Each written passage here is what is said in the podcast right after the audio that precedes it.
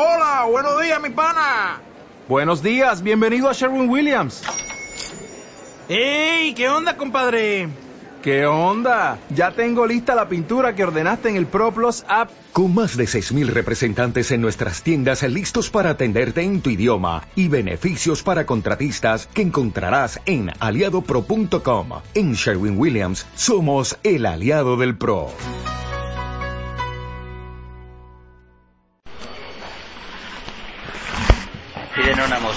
Previa para eh, significar la presencia de el magistrado Jorge Ortiz Escobar y de María de Montserrat Díaz, comisionados para la atención integrantes de las víctimas del delito del Estado de Veracruz. Eh, el licenciado Adolfo Tos Capistrán, director del DIF municipal de Jalapa. Raúl Fermín Vega Morales, del Observatorio de Derechos Humanos, CIPAD. Eh, Esther Karina Vázquez Aguilar, jefa del Departamento de Atención de Migrantes y Pueblos Indígenas de la Secretaría de Salud. La licenciada Silvia Edith Mota Herrera, secretaria del Trabajo del Gobierno del Estado.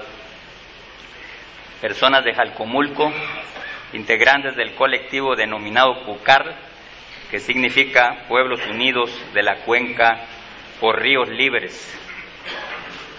También la presencia de Jaime Velasco Meunier y Miguel Ángel Hidalgo González, quienes están haciendo lo posible, eh, haciendo lo posible por grabar este evento. Perdón por la, el escape que seguramente algunas personas eh, están aquí que merecerían ser nombradas también. Eh, el venerable Viku Nandicena, podemos dar como información personal de él eh, su nombre laico, Oscar, Ángel Oscar Valentinusi, país de nacimiento, Argentina, lugar de nacimiento, Río Cuarto, Córdoba, nacionalidad actual es estadounidense, fecha de ordenación de novicio y Vicu, 26 de abril de 1991, lugar de ordenación, Taungupulu Cava, Haye Monasterio, eh, Boulder Creek, en Estados Unidos.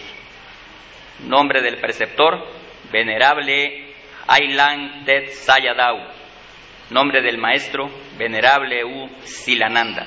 Estudios laicos, es licenciado en Economía por la Universidad Nacional de Córdoba, Argentina.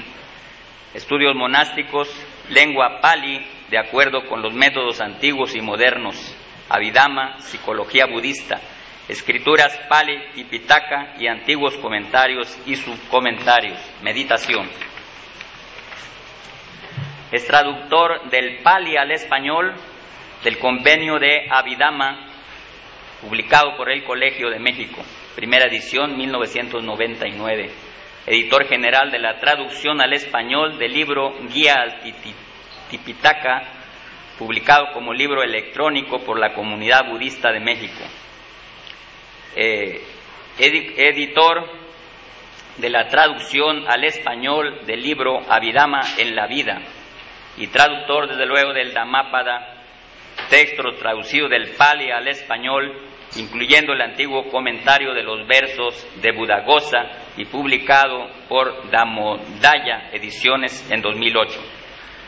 Enseñanzas, Vikunandicena ha impartido clases, cursos, conferencias y o retiros acerca del budismo Theravada en Estados Unidos de América, Canadá, Puerto Rico, España, Malasia, Indonesia, Argentina, Brasil, Chile, China, México, Singapur, Tailandia y Uruguay. Me consta que es un experto en la electrónica.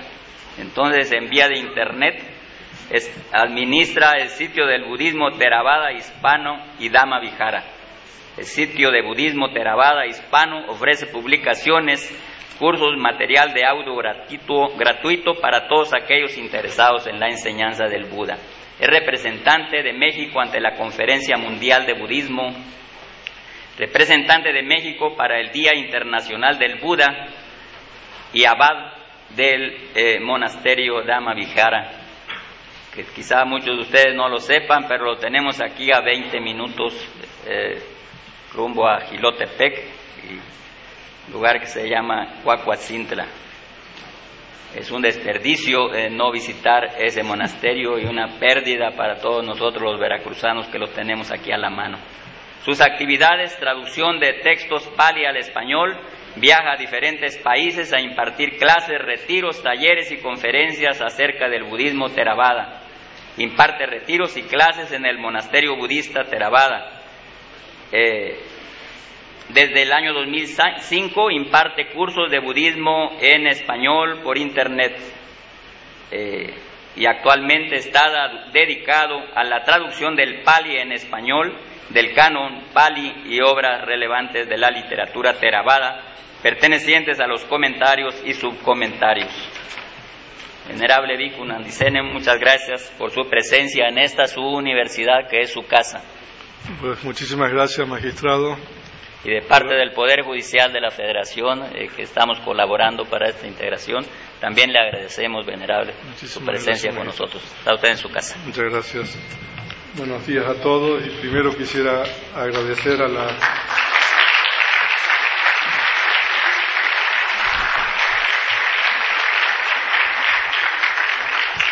Primero quisiera agradecer a la Universidad Veracruzana y a la Facultad de Filosofía director de la Facultad de Filosofía y también al magistrado Bendaño por hacer posible este segundo foro de ética y derechos humanos. Yo ayer, el magistrado estuvo en el monasterio con el padre Solalinde y le pregunté, bueno, ¿y cuándo fue el primero? Y me dijo el magistrado que el primero había sido el año pasado, a finales de mayo, cuando estuvo el padre Solalinde y yo aquí hablando también sobre este tema. O sea, bueno, que este es el segundo foro.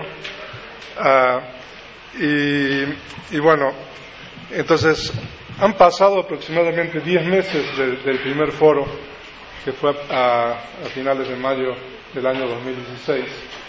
Y en ese foro el tema que me tocó exponer fue la crisis en México un problema ético. El tema que me, toca exponer ahora es la crisis en, el mundo, un problema ético. Me, han expandido el dominio. Ah, ahora, cuando preparé la ponencia anterior del año 2016, eh, entonces una de las primeras preguntas que uno se hace, bueno, ¿está México en crisis? Bueno, esa fue una pregunta que uno o sea, se hace y bueno, entonces, bueno, si está en crisis, ¿por qué está en crisis? Y ahora cuando el, doctor Alejandro eh, estaba exponiendo y estaba hablando de Bertolt Brecht, ¿no? Y, y, esa historia, ¿no? De que uno es indiferente, digamos, ante lo que le pasa a los demás, ¿no? Y o sea, los sindicalistas, los, liberales democráticos, los comunistas, ¿no? O sea, uno es indiferente a todo lo que le pasa a los demás hasta que lo vienen a buscar a uno, ¿no? Y cuando lo vienen a buscar a uno no tiene nadie que hable por uno. Eh, pero esa historia también se puede utilizar para explicar, o sea, si, si está en crisis México o el mundo o no. Porque uno individualmente puede estar sin tener problemas. Pero si uno empieza a, expandir el universo fuera de, uno mismo, uno va a encontrar de que a medida de que uno va expandiendo, uno va a empezar a encontrar dificultades y problemas que a lo mejor a uno no lo afectan directamente, pero que afectan a los demás. Entonces, cuando presenté la ponencia y preparé la ponencia del año 2016, me tomé el trabajo de buscar estadísticas e indicadores, ¿no? Y entonces, en el área, por ejemplo, de la esfera económica y social, en México, entonces uno, utilizando las estadísticas, por ejemplo, del Coneval, o sea, hay más de 50 millones de gente que vive en situación de pobreza, ah, con respecto a una población de más de aproximadamente 110 millones en México. O sea que es una cifra enorme. O sea, de que a, nivel institucional la corrupción y la impunidad, por ejemplo. O sea, uno, uno puede recurrir, por ejemplo, a estos indicadores de esta organización de transparencia internacional. Ah, y ahí, o sea, uno ve, o sea, de que la corrupción eh, y la impunidad es un problema muy serio, por ejemplo, en México. Ah, y de hecho, del año pasado a ahora, Transparencia Internacional publicó el reporte del año 2016 y México salta del, del lugar, creo que era 95, al, al ciento y tantos. O sea, de que en un año, de acuerdo con este reporte o indicadores de Transparencia Internacional, la situación en México ha, se ha deteriorado. ¿no? Ah, y nosotros también eh, suministramos estadísticas, porque las estadísticas son frías. No sé, uno puede leer, o sea, hay 53 millones de pobres, o sea, hay, digamos, un índice de corrupción muy elevado, de impunidad, pero, pero yo creo que uno se tiene que preguntar, bueno, ¿cómo lo afecta a uno eso directamente? ¿Cómo lo vive? ¿Cómo, cómo lo experimenta? Entonces, de acuerdo a estas tres áreas, socioeconómica, institucional, ¿no? y cómo uno individualmente vive, experimenta, digamos, esto, o sea, uno puede concluir de que, que, bueno, el año pasado México vivió una situación de crisis, o sea, con objetividad, aparte de cómo subjetivamente uno experimente eso.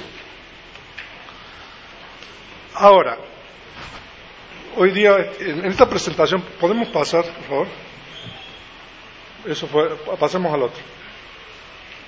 Ya. Ahora, en la presentación del año 2016 se dijo que no obstante que la crisis se podría enmarcar como un problema de justicia, desde la perspectiva del budismo, para comprender la crisis en México es necesario moverse hacia un origen anterior, que es la ética. Porque uno lee, o sea, muchos eh, artículos y especialistas y gente, eh, comentaristas y gente que escribe, ¿no? Que dice, no, el problema es que aquí no existe justicia. Eh, es necesario que nosotros hagamos justicia, o sea, hay tanta corrupción, tanta impunidad, como si la justicia fuera la solución del problema. La justicia, por supuesto, de que uno no la, no la está disminuyendo o menospreciando, pero la justicia, de acuerdo con el budismo, es necesaria, pero hay un problema anterior a la justicia, que es el problema de la ética. Entonces, en, el año 2016, esta es una introducción, podemos pasar al siguiente. Ah, entonces se explicó lo que es la ética, que de acuerdo con el budismo la ética es algo universal. Eh, y la ética consta de dos principios universales que son el principio de igualdad, que predica la necesidad de abstenerse de realizar acciones que causan perjuicio a los demás, y el segundo principio de la ética es el principio de equilibrio que predica la responsabilidad individual e institucional en el desempeño de, los diferentes roles sociales. O sea, de que la ética en el budismo tiene dos principios. Un principio pasivo de qué es lo que uno no tiene que hacer, porque si uno hace, uno va a estar causando daño al prójimo y también va a estar causando daño a la sociedad. Entonces, ese principio pasivo es abstenerse de hacer algo, ¿no?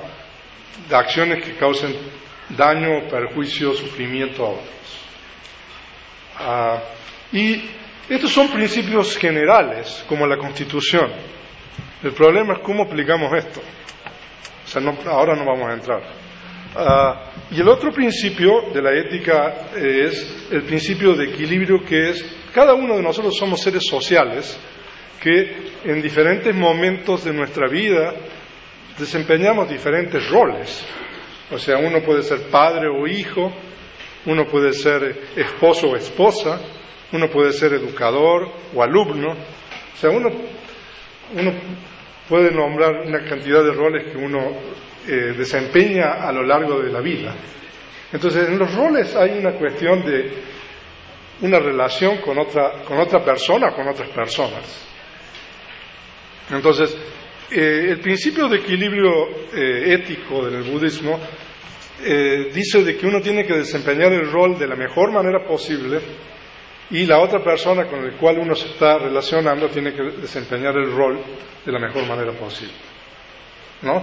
Ahora, la ética como fue promulgada en el budismo hace 2600 años, la sociedad era una sociedad muy simple. Entonces la ética fue promulgada a nivel individual. Pero desde que muere el Buda hace 2600 años aproximadamente hasta ahora, la sociedad ha cambiado muchísimo. Entonces nosotros tenemos una sociedad ahora donde no solamente el individuo es importante, sino las instituciones. ¿no? Y las instituciones, cuando hablo de instituciones me refiero no solamente a las instituciones públicas o privadas, sino también a las empresas, eh, cualquier eh, organización, digamos, eh, de individuos. entonces eso es una institución. Entonces, entonces nosotros cuando hablamos de la ética tenemos que incluir ahora las instituciones y aplicar estos dos principios, el principio de equilibrio y el principio de igualdad, a las instituciones. Entonces cuando nosotros hablamos el año pasado, en el 2016, entonces nosotros explicamos sobre la ética y nosotros eh, concluimos de que, que hay un deterioro muy serio en la ética en esta sociedad y esa es la causa principal o fundamental, o una de las causas fundamentales de la crisis. Ah, pasemos a la siguiente lámina. Esto sigue siendo una introducción. Ah, entonces, y esto para terminar con la presentación del año anterior. En la presentación del 2006 se dijo que para lo... Entonces, yo personalmente he reflexionado mucho, hace desde prácticamente 20 años que estoy viviendo en México. Ah, y, y, eso es como, estaba hablando con el padre antes de comenzar y él me estaba transmitiendo a mí su, su pesar, digamos, por las cosas de que pasan, digamos, a nivel de violencia, de derechos humanos y de gente. y bueno, personalmente yo también, o sea, he asimilado y he visto y, muchas cosas, entonces uno se pregunta, bueno, ¿cómo se resuelve este problema? O sea, o sea, nosotros podemos dar un diagnóstico, pero nosotros también tenemos que poder ofrecer una solución al problema. Entonces, en la, en la presentación del año anterior, nosotros dijimos que para poder encontrar una solución al problema de la crisis que, se vive, es necesario por lo menos superar tres obstáculos, que son obstáculos intelectuales o si ustedes quieren llamar culturales, le pueden llamar culturales. O sea, el primero es la, negación de que existe una crisis. No, eso es, yo creo que eso es un problema. Pero yo lo que observo es que cada vez hay una una conciencia mayor en la sociedad de que se vive una crisis muy seria. O sea, de que yo creo que con relación al punto número uno, eh, hay cada vez una conciencia colectiva de que hay una crisis muy seria que se está viviendo. Pero el segundo punto es eh, minimizar la seriedad de la crisis. Eso también yo creo que es un obstáculo para encontrar una solución. Ah, y el punto número tres es no reconocer que la causa fundamental de la crisis se debe a un deterioro de la ética. Entonces, bueno, eso fue, esto es un resumen de lo que nosotros eh, vimos en el año anterior. Pero, pero ahora me cambiaron el tema. ¿no? Entonces, el tema de la conferencia de hoy es la crisis en el mundo, ah, un problema ético. Y entonces, bueno, entonces, entonces yo primero quisiera mencionar dos puntos aquí, que yo creo que son eh, características del mundo moderno. O sea, de que nosotros vivimos una aceleración sin precedente en la historia de la humanidad ah, con relación al desarrollo tecnológico, al cambio climático y a la globalización. O sea, esto no lo digo yo, o sea, hay autores y especialistas De hecho, hay un escritor que es columnista del New York Times, se llama Thomas Friedman, que él habla de las tres aceleraciones que él toma de un científico australiano, precisamente este concepto, este, esta cuestión de las aceleraciones. Ah, y de acuerdo con este, esta persona, el año 2007 es un punto de inflexión muy importante desde el punto de vista del desarrollo tecnológico. Ah, y a partir del año 2007, la tasa de, aceleración del, desarrollo tecnológico tenía una pendiente, digamos, con un cierto grado de inclinación. Pero a partir del año 2007, la pendiente del cambio eh, tecnológico se vuelve prácticamente, se vuelve vertical. ¿no? Ah, y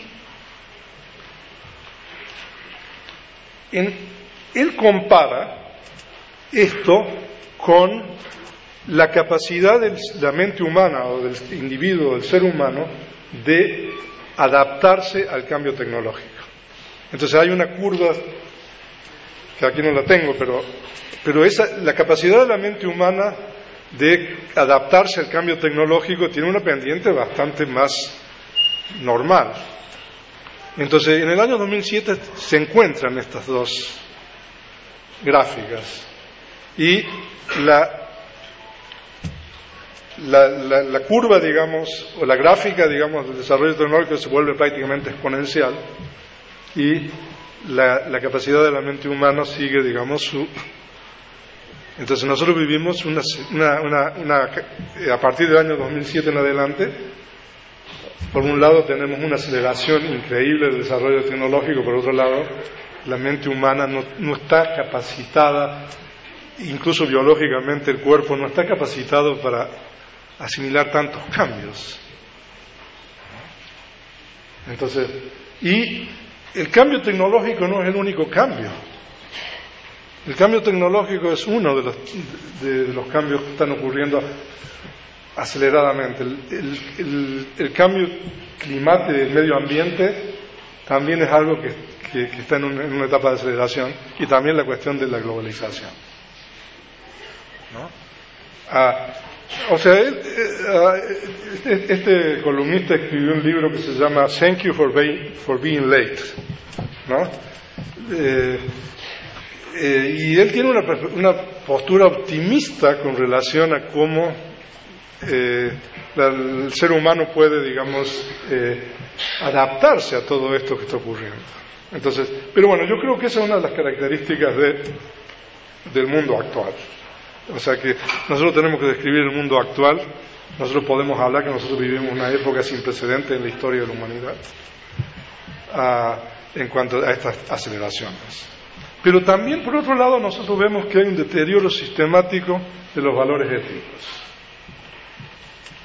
sea, eso también es algo que, es evidente. Claro, hay distintos tipos de países cuando hablamos de la, crisis en el mundo. Eh, o sea, no podemos poner a todos en la misma canasta. Pero, pero hay un evidente deterioro en los valores éticos a nivel mundial. Entonces yo podría establecer estas dos cosas como las características del mundo actual. Ahora, con relación al deterioro de los valores éticos, y bueno, la crisis en el mundo, y en particular en México, que es donde nosotros estamos, o sea, violencia, todo lo que está incluido ahí, migraciones forzadas, o sea, eso es un fenómeno que también se ha acelerado por, por guerras, por, violencia, por carencias, el fenómeno de la corrupción, impunidad, la cuestión de las drogas, la venta y el consumo, ah, el medio ambiente, la devastación ecológica y la desigualdad socioeconómica. O sea, de que yo creo que nosotros ahí se pueden agregar otras cosas, pero yo creo que esas son cosas que ponen de manifiesto la, la crisis que nosotros vivimos en el mundo. Ahora,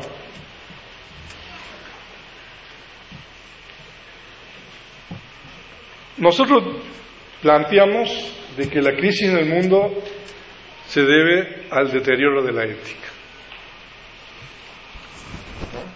Ahora, la característica común de las transgresiones éticas es la completa y absoluta indiferencia hacia el prójimo y la sociedad a la que el individuo pertenece.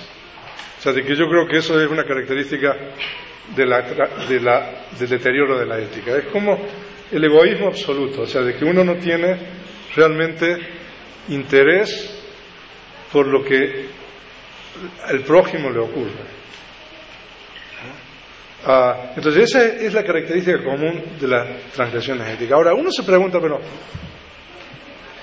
Entonces, yo no, no quiero hablar de ética ahora.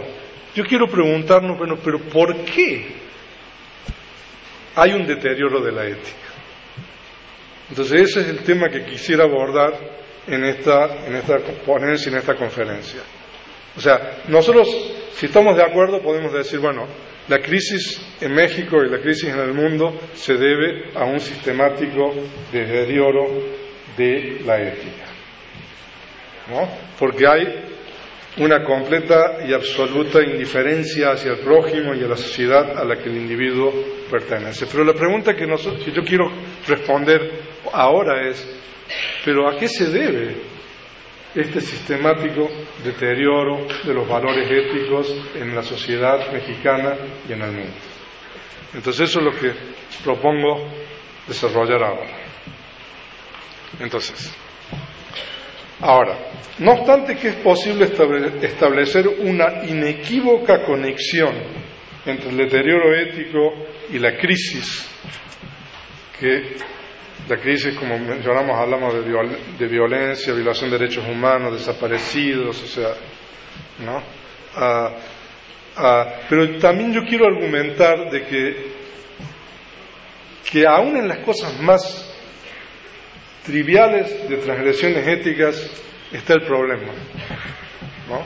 Entonces, no obstante que es posible establecer una inequívoca conexión entre el deterioro ético y la crisis, es importante intentar responder a la pregunta, ¿a qué se debe el, deterioro de la ética? Ah, entonces eso es lo que vamos a tratar de responder ahora y vamos a recurrir a enseñanzas que se encuentran en el budismo. Y después vendrá el Padre y podrá aportar la perspectiva de el cristianismo, a ver si nosotros podemos encontrar algunos puntos en común con relación a qué se debe el deterioro de la ética. Entonces nosotros aquí tenemos una, una gráfica, tenemos la crisis y la causa de la crisis es deterioro ético, pero ¿a qué se debe? Tenemos un signo de pregunta ahí. ¿A qué se debe el deterioro de la ética en el mundo y a qué se debe el deterioro de la ética en México? Entonces vamos a, preguntarle al Buda a ver qué nos dice con relación a esto. Ahora, en las enseñanzas del canon Pali, en las enseñanzas budistas, hay dos factores mentales que el Buda denomina los guardianes o los protectores del mundo. O sea, Permítanme explicar qué son los factores mentales. Eh, de acuerdo con el budismo, el, ser, eh, de acuerdo con las realidades últimas, consiste en dos componentes, que son el componente mental y el componente material. O sea, de que es una abstracción enorme esta, desde la perspectiva de las realidades últimas, pero cada uno de nosotros consiste en una parte mental y una parte material. Y dentro de la parte mental, la parte mental consiste en dos partes. La conciencia, que es el nexo que establece el individuo a través de los órganos sensoriales con los objetos sensoriales y los contenidos de la conciencia. Entonces la mente consiste en la conciencia y los contenidos de la conciencia. Entonces, dentro de los contenidos de la conciencia, que también se denominan factores mentales, hay dos componentes que se llaman los guardianes o los protectores del mundo. Entonces, esos componentes o esos factores mentales, estos contenidos de conciencia, se denominan guardianes del mundo porque protegen al mundo de caer en un estado generalizado de inmoralidad y decadencia. O sea, de que, de acuerdo con el budismo, en cada uno de nosotros, de vez en cuando, ¿no? cada vez menos, existen estos dos componentes que ahora vamos a ver cuáles son, que actúan como un freno para las transgresiones éticas. Freno, digamos, ahí pusimos inmoralidad y decadencia, pero me refiero a las transgresiones éticas. Entonces, en la medida de que esos componentes, esos guardianes del mundo, estén en la mente de los seres, los seres se van a abstener de transgresiones éticas. En la medida de que esos componentes, esos guardianes del mundo estén ausentes, los seres van a hacer cualquier cosa y van a cometer transgresiones, que es la crisis, el resultado de la crisis que nosotros tenemos. Entonces, ahora yo quisiera explicar cuáles son los guardianes del mundo, que son dos componentes contenidos de la conciencia, factores mentales, que son la traducción del pari al español. Entonces es vergüenza moral. Ahora vamos a explicar qué es la vergüenza moral. En pali es hiri, H-I-R-I. Y miedo moral, en pali es otapa. Son traducciones del pali al español de los, los dos guardianes del mundo. Entonces veamos qué es la vergüenza moral y qué es el miedo moral. En realidad esto no tiene nada de religión, porque independientemente de la religión o no religión, estos son factores de la mente. Ahora, la religión puede ser muy importante para que estos factores existan. Pero el, Buda reconoce de que esto puede existir en el budismo, en el cristianismo, en cualquier religión, o incluso estos factores pueden existir en una persona que no tiene ninguna creencia en particular. Entonces es la vergüenza moral y el miedo moral. Entonces, los guardianes del mundo, la vergüenza y el miedo moral, cuando están presentes en la mente de los seres, actúan como un freno de las transgresiones éticas que causan daño o sufrimiento a los demás. O sea, ustedes pónganse a pensar que ustedes están ante una situación que pueden cometer una transgresión ética y, y que uno no la realiza, uno no comete una transgresión ética. ¿Por qué? Normalmente hay algo en la mente de cada uno de nosotros que a uno lo frena, le dice, no, no hay que hacer esto. ¿No? Entonces, cuando están estos factores en la mente de cada uno de nosotros, nosotros nos comportamos de una manera ética. Pero si estos factores no están en nuestra mente, entonces es como si uno tiene un luz verde para hacer cualquier desmán o cualquier cosa así terrible. Veamos la, la vergüenza moral. Entonces veamos el primero. La vergüenza moral es un factor que está basado en, el respeto hacia uno mismo en cómo uno se percibe con relación a los demás y la sociedad. ¿No? Entonces, la vergüenza moral es algo que, que, cada uno de nosotros tenemos. Que hay cosas que uno no va a hacer por el respeto que uno siente hacia uno mismo, ¿no? Y cómo uno va a ser percibido, digamos, socialmente si uno realiza ese tipo de acciones. Entonces, la vergüenza moral es uno de estos guardianes del mundo. Y el otro es el miedo moral, que el miedo moral es un freno por el temor al castigo temporal o espiritual. ¿No? O sea, de que el problema es que cuando hay impunidad, como vimos el año pasado, 2016, que de acuerdo con las estadísticas creo que el 97%, de acuerdo con la auditoría, no sé, de la federación, o sea, permanecen impunes. Entonces, el temor al castigo temporal aparentemente no es muy prominente en esta sociedad, ¿no? Pero también está el temor al castigo espiritual o a, lo que puede pasar después de la muerte. Pero también si uno no tiene una creencia sólida o una fe sólida con relación a esto, entonces el miedo moral es otro factor que puede desaparecer en la mente de los seres. Entonces nosotros tenemos la vergüenza moral que es un poco como uno tiene que ver con el respeto de uno con relación a, a cómo lo perciben los demás y el miedo moral es el miedo, digamos, entonces con relación a las consecuencias de las acciones que uno realiza, ¿no? Las consecuencias, digamos, temporales, digamos, la justicia, digamos, temporal, como la, digamos, lo que puede pasar de acuerdo con las distintas religiones. Las distintas religiones tienen distintas enseñanzas con relación a este tipo de acciones que cometen o que causan sufrimiento a los demás. Entonces, ahora, en las escrituras budistas hay un símil muy bueno para explicar estos dos guardianes del mundo que vamos a, se los voy a compartir. Ahora, hay, un, comentarista que en la tradición del budismo Theravada es muy famoso que se llama el venerable Budagosa.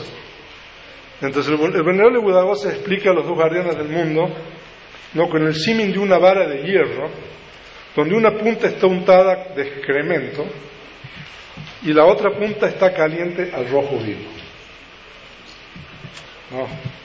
Entonces, la vergüenza moral es como la repugnancia de agarrar la vara por el lado donde está untada de excremento.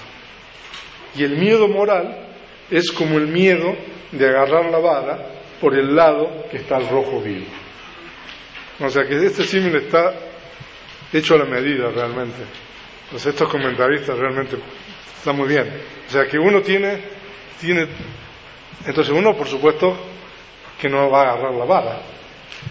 Si tiene vergüenza moral, porque no quiere, tiene repugnancia al excremento, y uno no va a agarrar la otra extremo de la vara de, de hierro rojo vivo porque uno tiene miedo, sabe que se va a quemar. ¿no? Entonces, entonces, yo creo que nosotros con estas cosas estamos respondiendo a la pregunta ¿por qué hay un deterioro de la ética? Porque en la mente de los seres, estos dos guardianes del mundo, la vergüenza moral y el miedo moral, están cada vez más ausentes. ¿No? Entonces, es evidente que estos dos factores denominados guardianes del mundo están cada vez más ausentes en la mente de la gente y como resultado vivimos en el mundo en que vivimos plagado de violencia, injusticia, inseguridad y también múltiples carencias.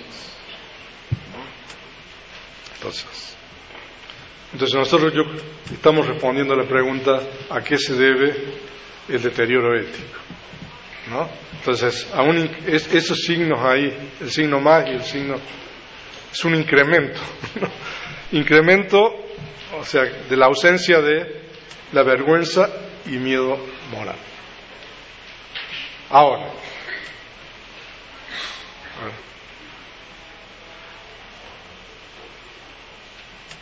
Pero podemos seguir preguntándonos, pero ¿por qué hay cada vez un mayor, una mayor ausencia de la vergüenza y el miedo moral? ¿Por qué los guardianes del mundo no protegen al mundo ya? Y hay todas las transgresiones éticas que hay en este mundo. O sea, yo estaba, ayer tuve el honor de recibir al padre Solalín ahí en el monasterio y estábamos hablando y y estábamos recordando la conferencia que tuvimos el año anterior, también con el magistrado, y estábamos hablando de la situación en México y, coincidimos de que la situación ha empeorado en un periodo de aproximadamente 10 meses. ¿no? Ah, ¿por qué cada vez hay una, una mayor ausencia de estos guardianes del mundo? O sea, los guardianes del mundo que son esos frenos morales en la mente de cada uno de nosotros, es como si estuvieran desapareciendo.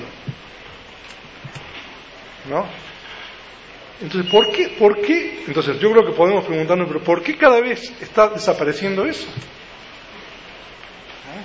O sea, eso de lo que estamos hablando de la gente que las fosas, la gente que está apareciendo, pero eh, y la cantidad de, de, gente que se está descubriendo, ¿no? Que cómo es posible de que un ser humano a, a nivel individual o perteneciendo a una institución o algo sea capaz de cometer acciones de ese tipo. ¿Ah? Significa que no existe en la mente de esas instituciones o en la mente de esos seres esos frenos morales de la vergüenza y el miedo moral. O sea, la completa y la absoluta, dijimos, indiferencia por el prójimo, por los demás. Entonces, eso es lo que nosotros, entonces, y nosotros vemos un incremento en el deterioro de esto. Entonces. Entonces, yo me, yo me animo a especular o a proponer de que el problema, en realidad, está en que las diferentes instituciones sociales, seculares y religiosas, incluyéndonos, ¿no? En el mundo funcionan cada vez menos como ejemplos a seguir, como promotores de valores y virtudes, y más bien son vistos como ejemplos cada vez más, no, no, tampoco generalizar totalmente bueno, pero cada vez más como ejemplos de corrupción e impunidad. O sea, de que, o sea, el individuo desde que nace y, se va educando y va creciendo, va aprendiendo de, la familia, va aprendiendo de, en la escuela, va aprendiendo de las instituciones a donde esta persona va, ¿no? Y si uno pertenece a una religión, o sea, la religión debería impartir eh, eh, valores éticos y, promover estos, eh, estos guardianes del mundo.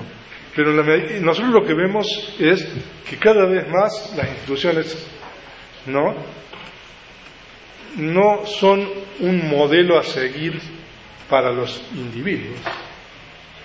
Entonces, si uno no tiene en la familia, digamos, un modelo a seguir, si uno no tiene, digamos, en, en las instituciones religiosas un modelo a seguir, porque uno ve de que hay, digamos, corrupción, que, que, que esas instituciones tampoco funcionan, digamos, eh, promoviendo valores éticos o el bienestar social.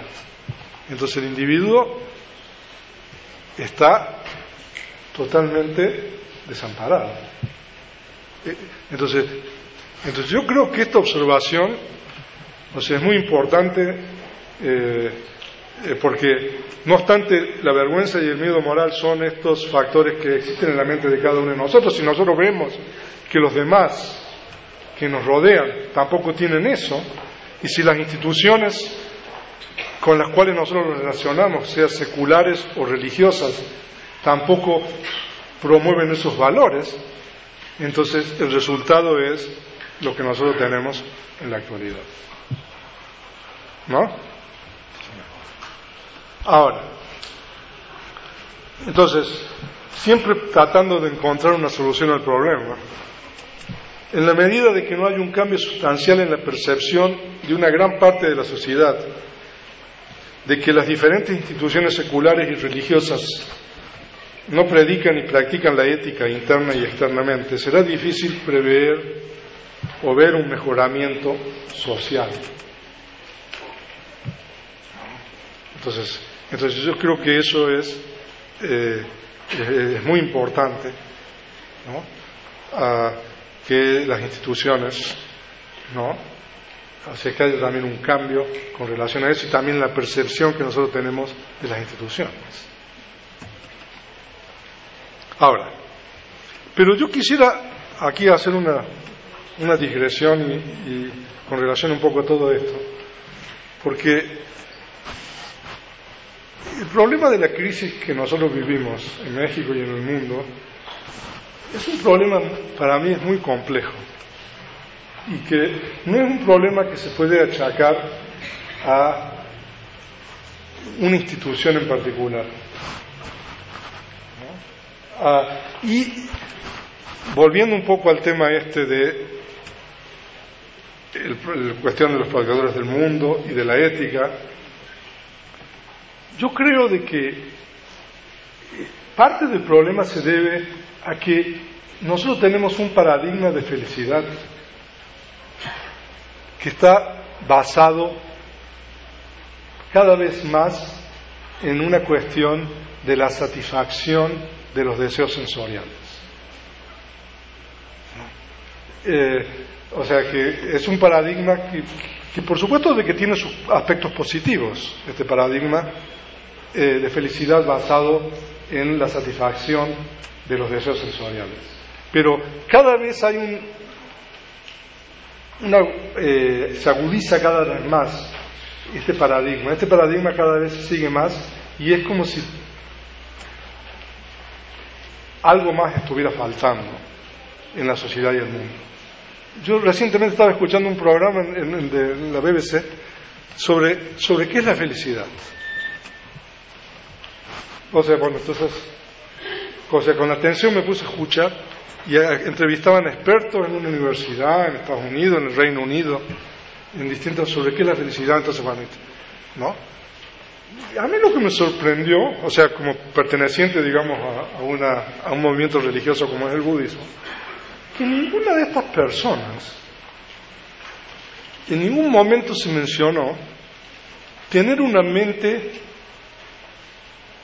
tranquila, una mente serena, una mente sin impurezas mentales. O sea, entonces el paradigma de felicidad es como si eh, está basado, digamos, en la satisfacción de los deseos sensoriales. Lo, cual, o sea, tiene un aspecto positivo eso, porque, o sea, tener, digamos, alimento, eh, vivienda, educación, salud y muchas cosas son cosas muy importantes y son cosas materiales y que tienen que ver con las necesidades sensoriales que cada uno de nosotros tenemos. Pero cuando todo el paradigma gira sobre eso, entonces eso yo creo que es un problema que nosotros tenemos en el mundo, en el mundo moderno que nosotros estamos viviendo. ¿Ok? Sigamos. Ahora,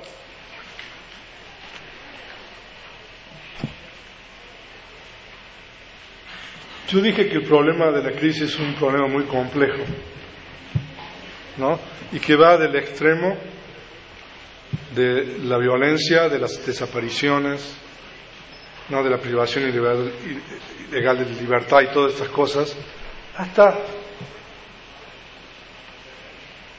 el vecino que tengo ahí en el monasterio que tala, que tala el monte.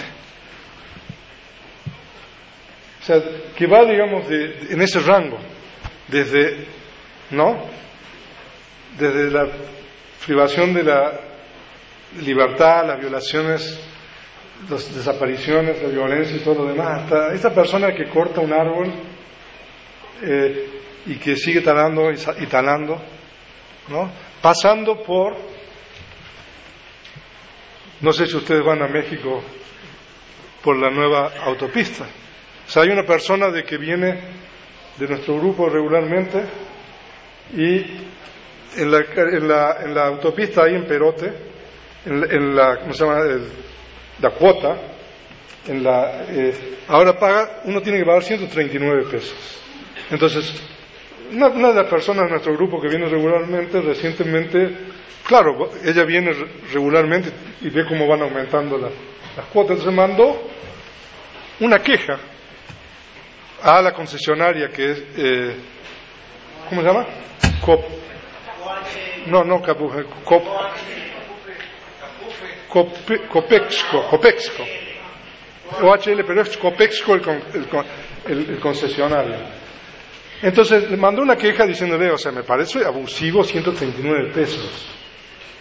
Y recibió una respuesta del, del subgerente de operaciones, ¿no?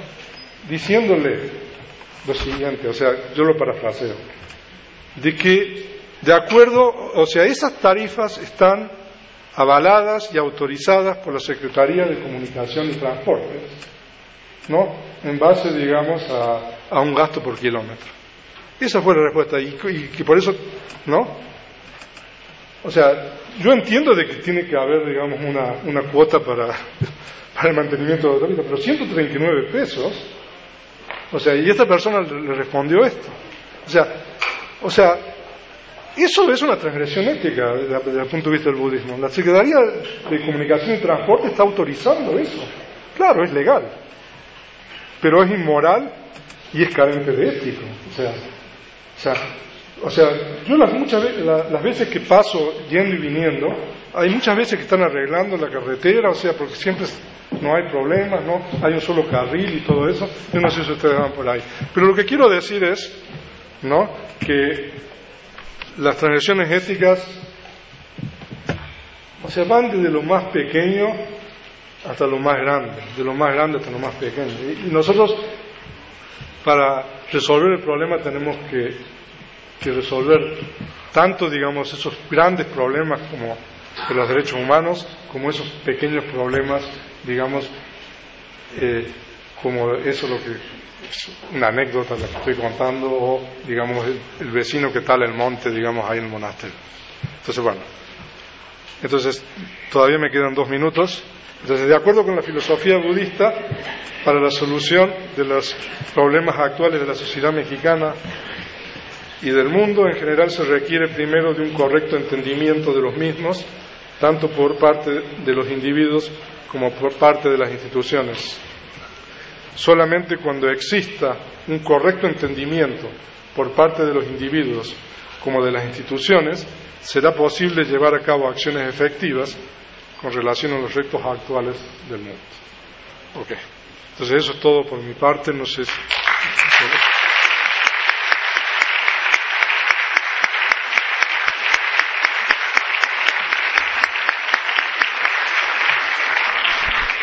Gracias, venerable Vicu Nandicena. Eh, abrimos un espacio para preguntas, por favor. Tres preguntas, nada más tenemos tiempo. Adelante, compañero.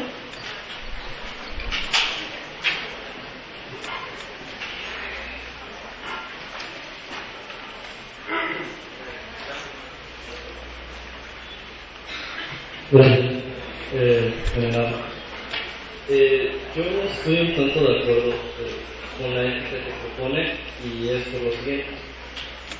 Yo creo que el deterioro ético de los valores, el deterioro de los valores éticos o de la ética se debe a que se sigue pensando en una ética universal o esencialista. Si nos habla de que hay muchísimos cambios en el mundo, ¿por qué no cambiar también la ética?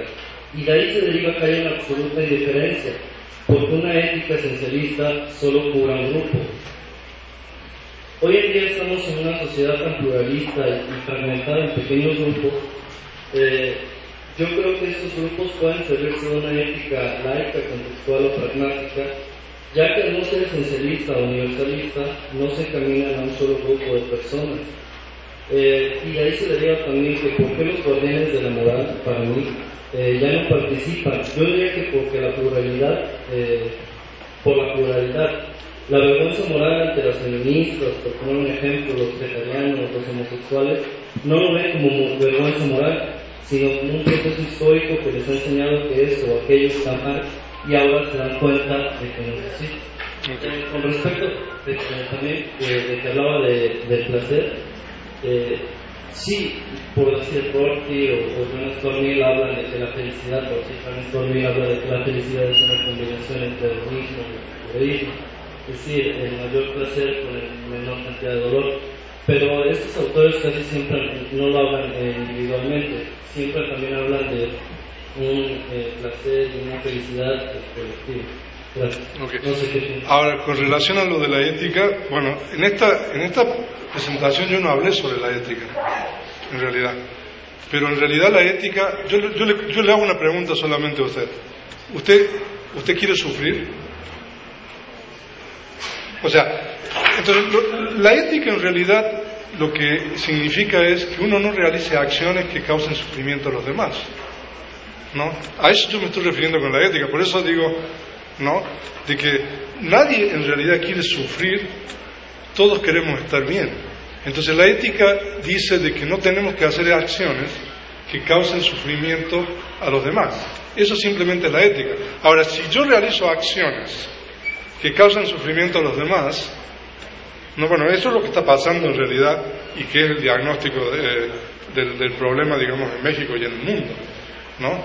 Entonces, la ética en realidad es universal. El problema, ¿no? Y como se dice en inglés, el diablo está en los detalles, ¿no? El dicho ese, es cómo, o sea, entender esa ética y aplicarla, digamos, a casos concretos. Pero la ética en sus principios generales se refiere, digamos, a que uno no realiza acciones que causen daño y sufrimiento a los demás. ¿no? Entonces, por ejemplo, volviendo al ejemplo de, la autopista, ¿no? Entonces, uno está pagando 139 pesos, ¿no? A lo mejor hay un 20% de aumento, ¿no? Eh, y eso en realidad no se, no se está reflejando, digamos, en mejoras reales, ¿no? Eh, para cada, una, cada uno de los usuarios, ¿no? O sea, es como tomar lo que no le corresponde a uno, ¿no?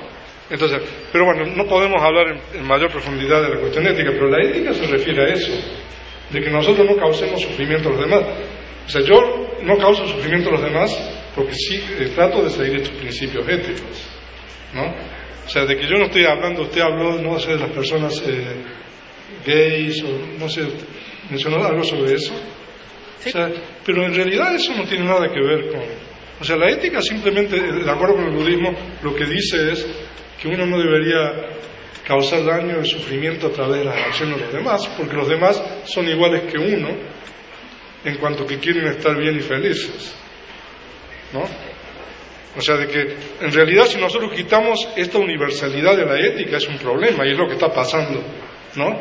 Si nosotros hacemos relativo estos principios, entonces se vale cualquier cosa, yo puedo hacer cualquier cosa y causarle sufrimiento a usted,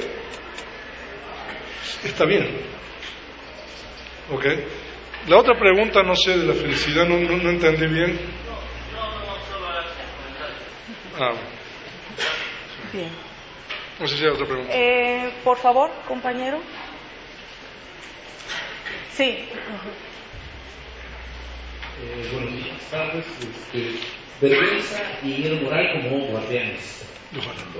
Eh, me encanta el tema, eh, sobre todo viendo tanto joven porque por desgracia hoy en día, tengo el tema de la ética, eh, estos dos valores que señala, también los tienen la delincuencia, también los tienen los políticos y también los tienen las personas, lo voy a decir en términos generales, que hacen daño.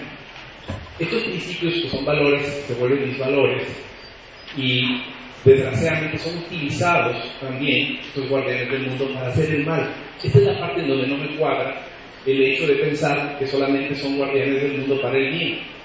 Hay un libro que se llama Haz tus principios y valores un hábito en tu vida de un autor que no mencionaré por humildad, eh, el cual se señala no, se, supone que es eh, ¿De dónde se ya, ya, ya, nos enteramos. Ya nos enteramos. En, en, en esta idea manejo este, se maneja en el libro, perdón, el tema de una ética light, de una ética cero, de una ética libre de, en el cual los jóvenes hoy en día señalan, eh, comprar un CD pirata este, no me hace ser falta de ético, pero pues, finalmente sigo siendo ético. Insisto, me preocupan estos dos guardianes del mundo porque son utilizados hoy en día también por la delincuencia. La delincuencia, los políticos, los malos políticos, porque hay buenos políticos, hay buenos policías, hay buenos jueces, hay buenos también de todo.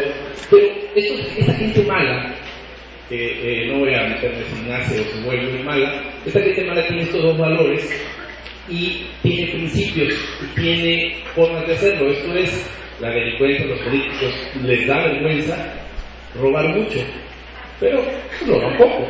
Les da vergüenza causar daño a las personas y por lo tanto nada más las matan, no las asesinan, no las hacen sufrir. Eso es lo que me preocupa. ¿Cómo Ah. se ve desde aquel lado? A ver, ¿cómo, ¿cómo puedo explicar un poco mejor? Porque a lo mejor no expliqué bien sobre los, los guardianes del mundo. Pero los guardianes del mundo, en realidad, son esos estados mentales que cuando están en nuestra mente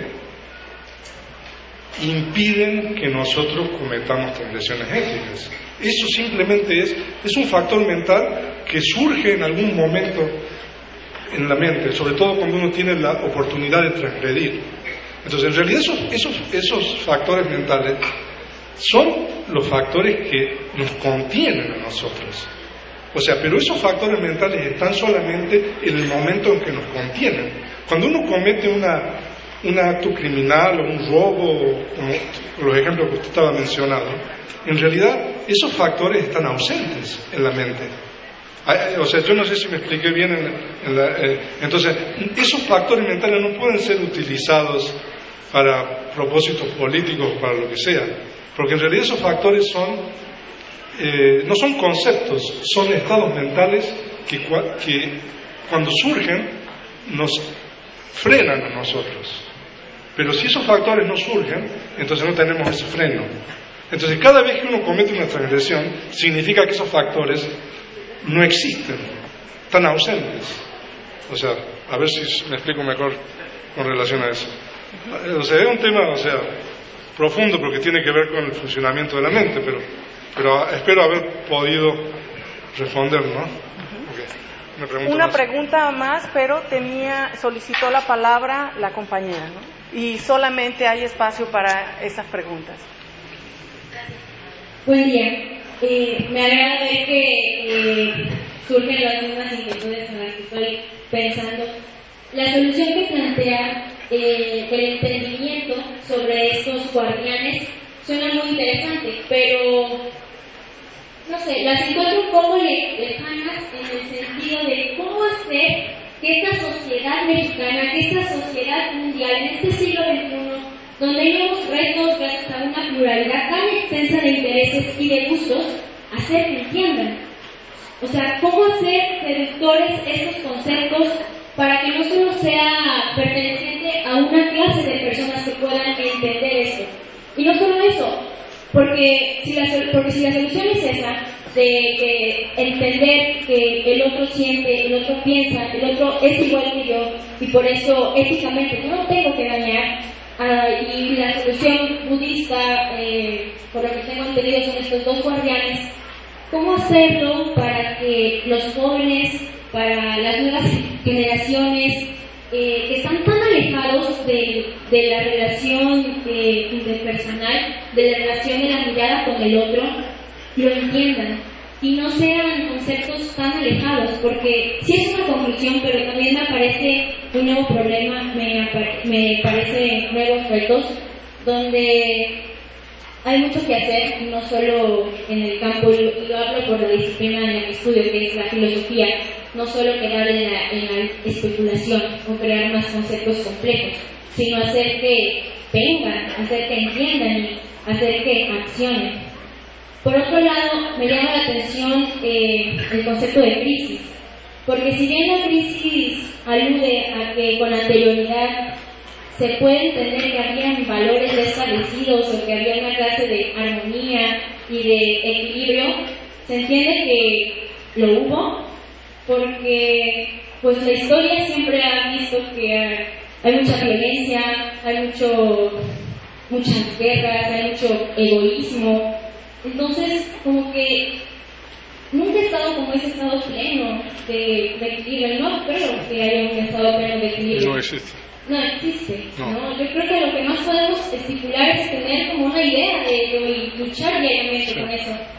Y también de ahí se desprende esta segunda pregunta. Como lo mencionó, estamos en un mundo en el cual estamos sobreestimulados. El solo hecho ya de levantarse, de decidir algo, de discriminar una idea, cansa al hombre, cansa a este ser humano.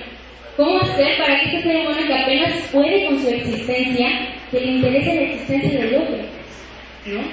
Entonces, yo creo que esos, esos retos, no sé qué puede decir el budismo en el siglo XXI, la verdad estoy muy alejada en ese aspecto, pero, pero yo creo que eh, habría que tener en cuenta pues todos estos este, indicadores que si bien creo que no soy la única que piensa esto, me atrevo a decir que muchos, y más por mi generación y los que vienen, pues sí nos preocupan, ¿no? ¿Cómo, cómo, hacer de este mundo un lugar mejor para todos, ¿no?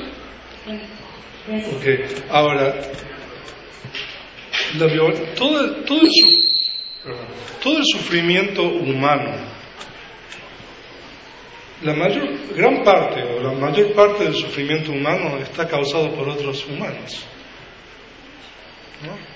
O sea, hay un tipo de sufrimiento que a lo mejor no está causado por los humanos, no sé, si viene, digamos, un huracán o, un temblor, un terremoto, ¿no? Pero, pero si usted lee las noticias, ¿no? Por ejemplo, la gente que, que encuentran ahí en las fosas, ¿no?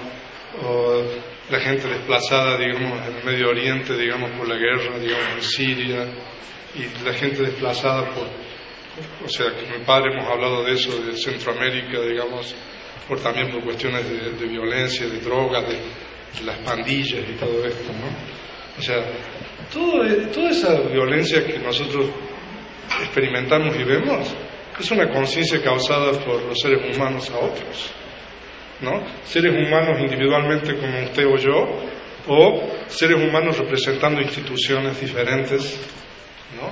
Que también generan sufrimiento a otros. O sea, de que esto no es una abstracción. Eh, de ninguna manera, o sea, lo que nosotros estamos planteando. Esto es algo urgente eh, que nosotros tenemos que aplicar, que es empezar a practicar valores éticos a nivel individual y en las instituciones que nosotros pertenecemos o participamos, inculcar de tal manera que esas instituciones empiecen a practicar esos valores éticos. ¿No? Y, entonces, y aprovecho esto para contestar su otra pregunta, ¿no? Claro que siempre ha existido crisis en el mundo.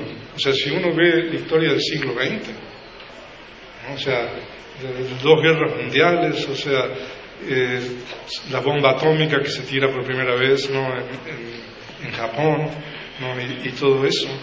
Ah, o sea, de que no existe, digamos, eh, un estado, digamos, eh, donde no exista crisis, o sea, todo relativo. Pero, pero ¿cómo sería el mundo si, si, si la gente no, no cometiera estas transgresiones éticas? No obstante, seguirá existiendo muchos problemas y sufrimiento, pero el mundo sería muy diferente. Entonces yo creo de que, que es posible o sea, esto no es una abstracción, ah, pero claro, pero eso se requiere que nosotros tengamos empatía y, con, relación a los demás. Y eso es lo que nosotros estamos perdiendo. Empatía, compasión. O sea, ver a la otra persona como uno mismo. ¿no? Algo que debería ser algo aparentemente tan simple, tan sencillo, o sea, es como si hubiera desaparecido de la mente de los, seres humanos. Cada uno, o sea, eh, ¿no? Eh, busca su propia felicidad, o sea, pero y buscar la propia felicidad está bien, pero cuando uno busca su propia felicidad a costa o causando daño a los demás, eso es el problema. Entonces yo creo que eso, estas enseñanzas son universales, son urgentes. Ah, si nosotros queremos mejorar y cambiar favorablemente la sociedad esta y el mundo, es urgente que nosotros reconozcamos esto y lo pongamos a practicar. O sea, eh, el Buda dice de que, uno tiene tres deberes con relación a la ética, que, vuelvo a decir es universal, lo que pasa es que por cuestiones de, tiempo no puedo hablar más. Eh, el primer deber es que uno mismo se establezca, eh, o sea, en este, en este orden, ¿no? Fomentar que otros se establezcan también. Porque tiene, y el tercer punto es explicar racionalmente por qué es importante la ética. Entonces, esas son las tres tareas que, son importantes. Primero, que uno se establezca, que uno ayude que otros se establezcan y explicar por qué es importante que cada vez más gente se establezca en esto. Entonces, tenemos tiempo limitado, podría decir más cosas, pero desafortunadamente, pero bueno, muchas gracias. Muchas gracias.